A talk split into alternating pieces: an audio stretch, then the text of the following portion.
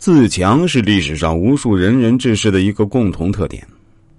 唐人李贤有诗：“眼前多少难干事，自古男儿当自强。”正是因为有了自强，才有了孟子平治天下、舍我其谁的豪迈，才有了司马迁含垢忍辱、发愤著书的坚韧，才有了曹操老骥伏枥、志在千里的雄心，才有了岳飞的从头收拾旧河山。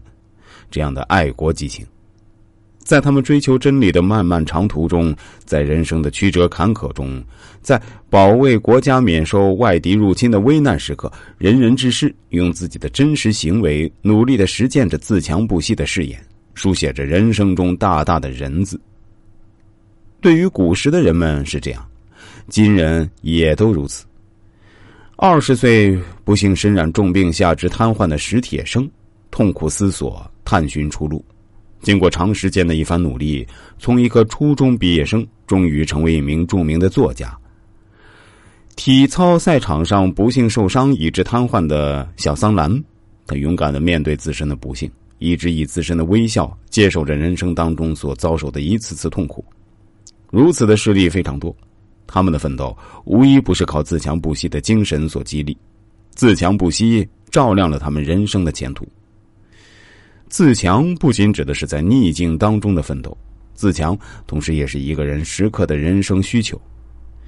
百尺竿头更进一步，朱熹的话告诉我们，在顺境中，人也不应该停下脚步。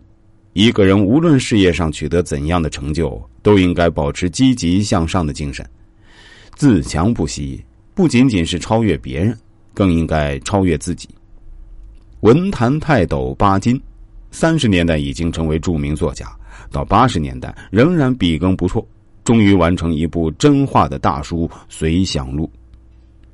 亚洲飞人刘翔夺得一百一十米栏奥运冠军，成为世人瞩目的英雄，却将下一个目标锁定在打破世界纪录上。水稻之父袁隆平获得国际国内无数荣誉，然而他一直在水稻研究方面孜孜追求。无数成功者的新目标、新追求，昭示我们：成绩只能证明过去，绝不能躺在已经取得的成绩上沾沾自喜、不思进取。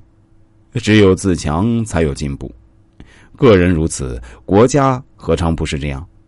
中国是怎样从积贫积弱的东亚病夫，迅速成长为令世界瞩目的东方巨人的？